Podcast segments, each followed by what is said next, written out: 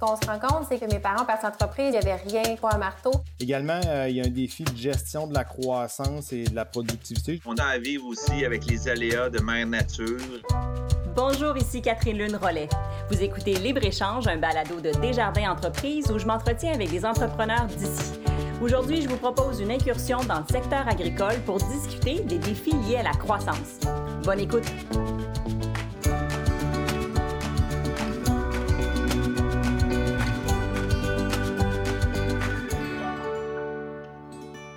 Les entrepreneurs du secteur agricole font face à de nombreux défis. Et pour en discuter, j'ai le plaisir de rencontrer deux grands producteurs agricoles qui viennent nous parler de leur réalité quotidienne. Avec eux, je vais essayer de comprendre les défis liés à la gestion d'une grande ferme familiale, autant au niveau de l'investissement, des liquidités et de la rentabilité. Valérie Jutra, vos parents ont fondé les cultures de chez nous en 1981 près de Drummondville. Maintenant, vous êtes la directrice des opérations et vos deux frères sont aussi impliqués dans la ferme familiale. Racontez-nous un peu l'histoire de votre ferme. Qu'est-ce que vous y cultivez? Euh, on cultive euh, du poireau principalement. Euh, on, est, on pourrait dire qu'on est le principal producteur de poireaux au Québec, mais on fait aussi, par le fait même, de l'asperge en saison. Quand l'asperge au Québec, c'est seulement six semaines intenses, je vous dirais. On fait aussi un peu de petits fruits en autocueillette. Euh, de la grande culture pour les rotations. Puis, une petite nouveauté, comme on s'ennuyait, ben, on a commencé à faire un peu de courge. André Mascotte, de votre côté, vos parents ont fondé la ferme familiale Paul Mascotte et Fils en 1965 en Mauricie. Et si j'ai bien compris, vous avez un jour ou l'autre fait toutes les tâches sur la ferme depuis votre enfance et vous en êtes aujourd'hui donc le PDG et copropriétaire. Alors, si Valérie est née dans les poireaux, est-ce qu'on peut dire que vous, vous êtes née dans les choux? Et voilà, nous, c'est les choux et la bonne salade de choux qu'on transforme ici à la ferme. On cultive euh, du chou, brocoli, chou-fleur, céleri. On a aussi des fraises. Et on a aussi un secteur euh, un peu plus traditionnel qui est euh, la grande culture et la production laitière. Puis avec tous les légumes, là, on fait des, des produits transformés, salade de choux, salade de patates, macaroni. Et euh, on fait aussi des bonnes pâtisseries pour se sucrer le bec. Mais là, vous êtes tous les deux très humbles et vous n'avez pas parlé de l'envergure de vos fermes. Je pense que c'est important de préciser, Valérie, on parle de 800 acres pour les cultures de chez nous et André, de votre côté, c'est plus de 1000 acres pour votre ferme. Donc, ce sont de très grandes fermes. Et finalement, avec nous aujourd'hui, euh, Jasmin Rousseau. Jasmin, vous avez une formation en agroéconomie et ça fait 16 ans que vous êtes chez Desjardins Entreprises où vous gérez des comptes agricoles de grande envergure comme ceux de nos deux autres invités. D'ailleurs, je pense que vous connaissez bien Valérie, n'est-ce pas? Oui, effectivement, c'est moi, son directeur de compte, le directeur de compte euh, pour l'entreprise Les Cultures de chez nous. Qu'est-ce que ça fait exactement un directeur de compte pour une entreprise agricole? Ben, directeur de compte, je dirais en deux choses principales. Dans un premier temps, je suis le conseiller euh, financier pour tout ce qui est les besoins là, euh, de l'entreprise opérationnelle, les liquidités d'opération, les financements d'équipements, immobilisation, euh, long terme, les besoins en devises étrangères, euh, carte de crédit, services de paye etc. Mais en même temps, je considère qu'un directeur de compte aussi, c'est un partenaire, un partenaire de l'entreprise pour son développement stratégique, pour euh, la croissance de l'entreprise, planifier le, transfert avec la relève. Donc, en proposant des stratégies de financement là, adaptées pour répondre aux besoins et préoccupations là, des, des membres. Valérie, j'imagine que gérer une ferme familiale comporte son lot de défis. Avez-vous des exemples concrets en tête? Euh, oui, beaucoup de défis.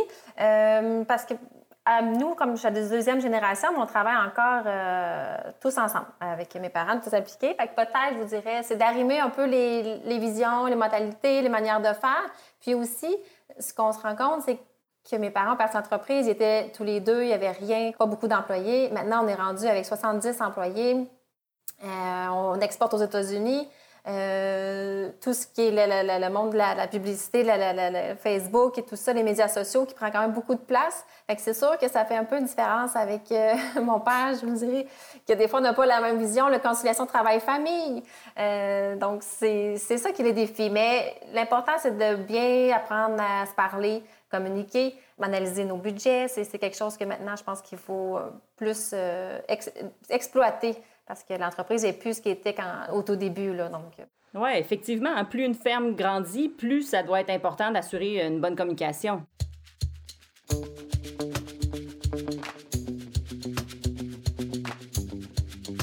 Qui dit grande ferme dit gros investissements. Je pense par exemple à l'acquisition de terres, d'équipements, de machinerie.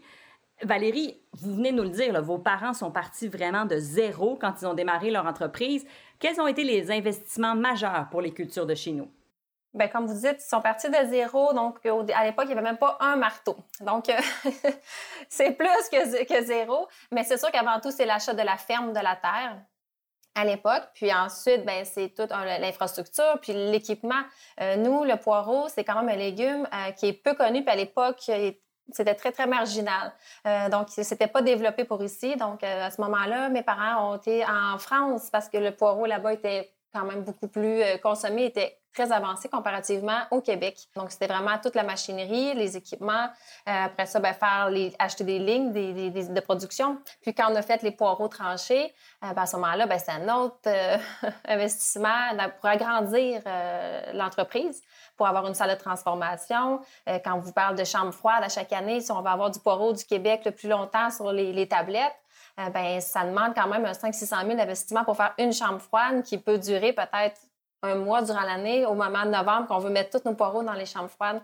Euh, donc, je vous dirais, c'est un peu les gros investissements. Puis, à la des années, bien, on peut acheter d'autres terres aussi parce qu'on en a besoin, on veut agrandir.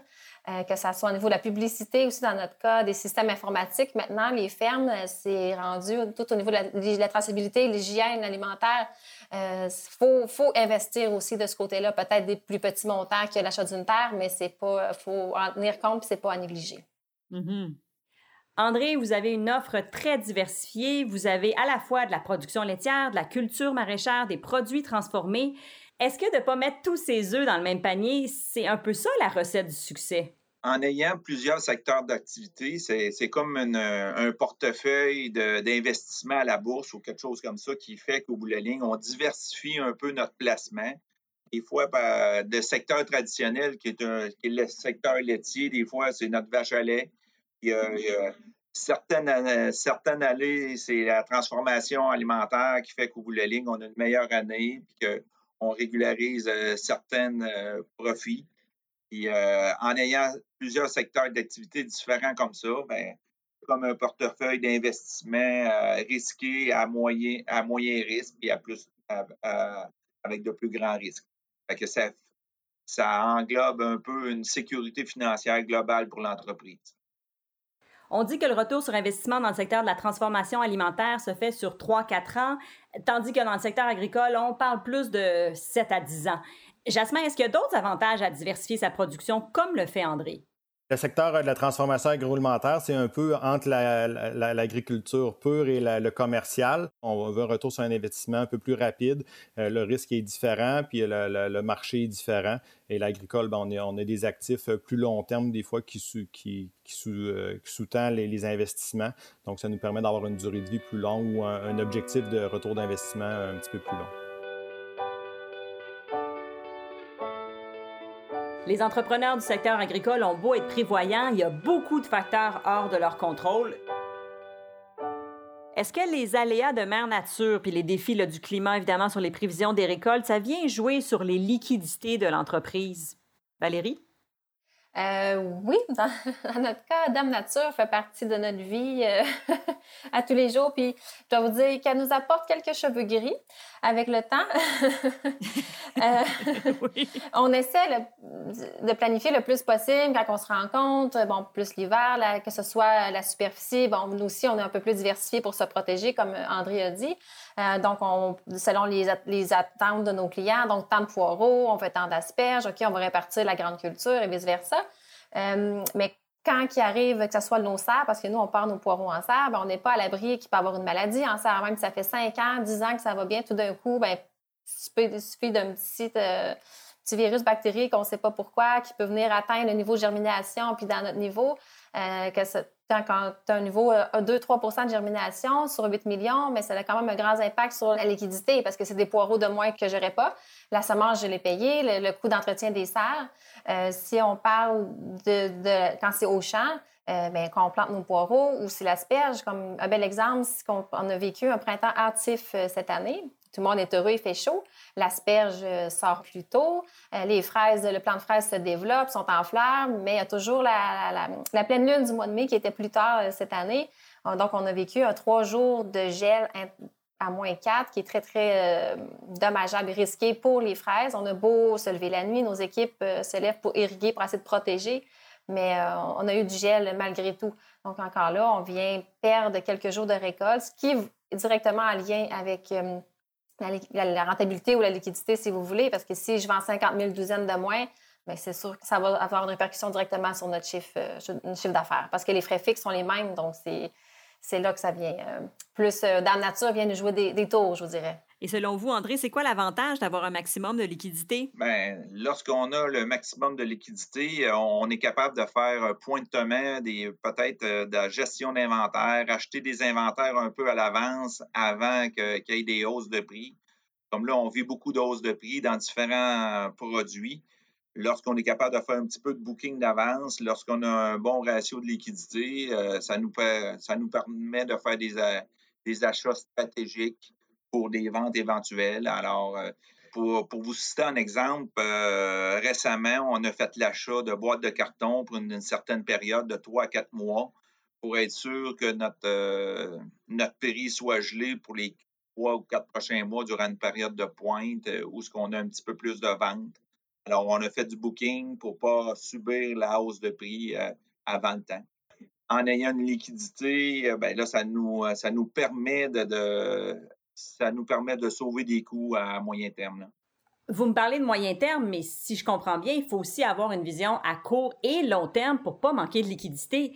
D'ailleurs, Jasmin, auriez-vous des conseils peut-être à donner aux entrepreneurs qui veulent maximiser leur liquidité? Premièrement, euh, je dirais prendre le temps de faire un budget annuel avec son directeur de compte pour connaître les besoins annuels euh, en financement, en liquidité, les pics de liquidité de l'entreprise. Euh, pour pouvoir mettre la marge de crédit en conséquent, une marge de crédit en conséquent de ces pics de liquidité-là. Également, conserver des marges de manœuvre dans notre budget annuel pour les imprévus, pour qu'il y ait des liquidités qui soient capables de pallier à ça. Je dirais aussi qu'avec les entrepreneurs, c'est important de différencier les besoins de liquidité les besoins d'investissement pour pas financer des actifs euh, long terme, je dirais des machineries, des équipements, des tracteurs sur la marge de crédit. Des fois, c'est tentant quand les liquidités sont là, on n'appelle pas notre directeur de compte, on le met sur la marge de crédit, mais en fin de saison, la marge de crédit a fait plus son travail, donc euh, elle est peut-être un peu trop élevée. Donc, c'est important de, parler à son directeur de compte pour financer les, les machineries, les équipements, puis garder la marge de crédit pour les liquidités d'opération. Également, s'il arrive des imprévus importants comme euh, des pertes de production au champ, des, euh, pertes de, clients, donc c'est important d'aviser son directeur de compte pour euh, qu'il trouve une solution pour pallier aux, problèmes passagers de liquidité. ça va enlever du stress à l'entrepreneur et de l'incertitude également. Valérie et André, diriez-vous qu'une marge de crédit est un produit financier essentiel pour vous? Valérie? Oui. Euh, surtout, je vous dirais, je pense qu'on débute en, affaires, euh, il faut avoir une certaine euh, sécurité. Il faut avoir, on n'a pas de liquidité, justement, donc ça nous prend une marge de crédit si on veut rouler. puis aussi, comme je disais, c'est d'assumer les frais fixes. Puis dans, dans le poireau, on parle les poireaux en serre pour pouvoir les récolter seulement au mois d'août avant de faire les premières ventes. Donc, c'est six mois qu'on doit assumer tout l'entretien, l'achat de la semence, les, comment les boîtes, la pellicule et tout, la salade de nos employés. Donc, sans marge de crédit, c'est très difficile d'être en affaires, de continuer. Pour notre part, euh, c'est aussi un peu similaire aux cultures de chez nous. Euh, quand on parle du mois de mai, du mois de juin, c'est des grosses périodes de vente euh, au niveau de la transformation des, des salades préparées. Alors, nous autres, on, atteint des mois plus, plus grands de vente. Alors, nos marges de crédit sont essentielles à la, à la continuité des opérations de l'entreprise, avoir une bonne marge de crédit. Euh, il y a des semences aussi à payer, tout comme, euh, comme Valérie. Alors, euh, c'est important que notre directeur de compte nous supporte un peu dans la fluctuation de nos demandes financières.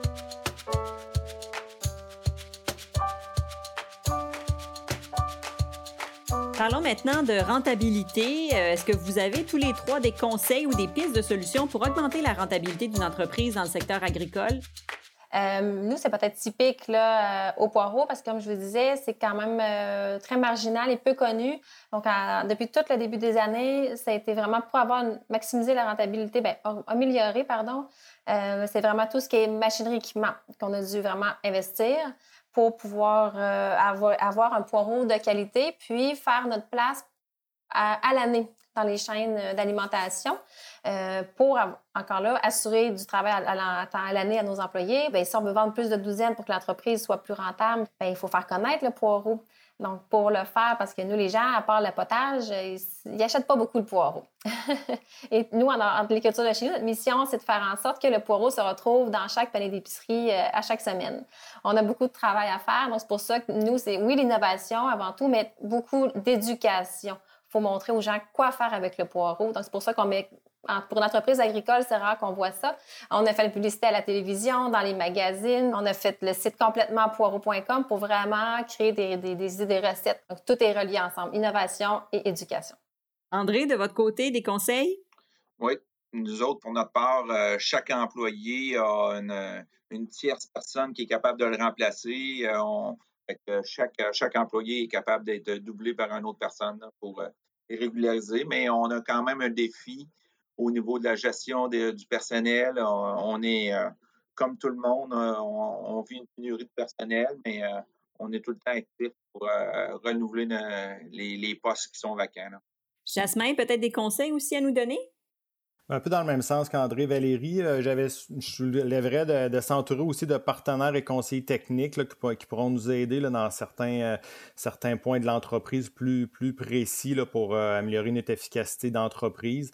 Dans le fond, euh, bien s'entourer, ça reste important. Euh, Valérie l'a dit, l'innovation, euh, rester à l'affût des innovations de notre secteur d'activité. L'automatisation, la robotisation sont, sont présents dans, dans, tous les secteurs agricoles, agroalimentaires. Ça reste des, des, des, choses à envisager pour garder notre productivité, compétitivité. Puis aussi, l'innovation, mais aussi comme entrepreneur, je dirais ne pas avoir peur de se remettre en question, remettre en question ses, ses méthodes de production, échanger avec d'autres entreprises entrepreneurs aussi pour améliorer euh, nos façons de faire pour pouvoir être plus performants. Nous avons parlé aujourd'hui d'investissement, de liquidité, de rentabilité, mais j'aimerais que vous me parliez des humains derrière les fermes. Vous pouvez vous nommer des qualités qui font un bon entrepreneur agricole. Je pense qu'un entrepreneur agricole aujourd'hui euh, ben, doit avant tout croire en ses projets puis aller vraiment au bout de ses rêves. C'est sûr qu'il doit on doit être visionnaire, puis euh, audacieux. On se le cachera pas. Il faut avoir quand même de, l'audace. Mais aussi, aujourd'hui, c'est tellement, on complexe, euh, une entreprise agricole. Euh, je pense qu'on doit devenir une sorte de leader, si tu veux, inspirant, avoir beaucoup d'humilité, qui va savoir s'entourer d'une équipe parce qu'on ne peut pas fonctionner tout seul. C'est impossible. Puis il faut être conscient de s'entourer d'une équipe qui a des forces différentes des nôtres parce qu'on ne peut pas être bon dans tout. c'est ça qui va nous faire qu'on va, qu'on va pouvoir aller plus loin. Est-ce que c'est une vocation d'être entrepreneur agricole? Oui, je pense que oui. Il faut vraiment. C'est beaucoup d'efforts, beaucoup de sacrifices, mais en même temps, il y a, il de retour. Puis quand on fait ce qu'on aime, je pense que c'est différent. ça fait toute la différence. Il faut vraiment aimer ce qu'on fait. Il y a des hauts débats, il y a des difficultés, mais comme dans tout, mais oui, faut, faut, c'est une vocation. Euh. André, en trois mots? être curieux, passionné, avoir euh, le sens un peu de, la communication. Euh, c'est essentiel pour être un bon entrepreneur et faire peur d'ouverture euh, vers la nouveauté, vers l'innovation. Jasmin, le mot de la fin? Ben, un peu dans le même sens qu'André et Valérie, là, je pense qu'ils ont bien résumé. Là. Je pense qu'un bon entrepreneur agricole, c'est quelqu'un qui sait euh, bien s'entourer, euh, déléguer. C'est quelqu'un aussi qui connaît, connaît bien ses chiffres, ses coûts de production, euh, ses réalités d'entreprise. Puis c'est quelqu'un, comme on a dit, qui est innovateur, qui essaie des nouvelles façons de faire, qui se remet en question. Merci à vous trois d'avoir été avec nous aujourd'hui. Je pense que ça nous a aidé à mieux comprendre votre réalité et les principaux défis du secteur agricole. Je vous souhaite que Dame Nature soit de votre côté dans les mois à venir. Merci. Merci. Merci. Libre-échange est une présentation de Desjardins Entreprises. Vous pouvez retrouver tous les épisodes de la série sur Spotify. Je m'appelle Catherine Rollet. Merci d'avoir été à l'écoute.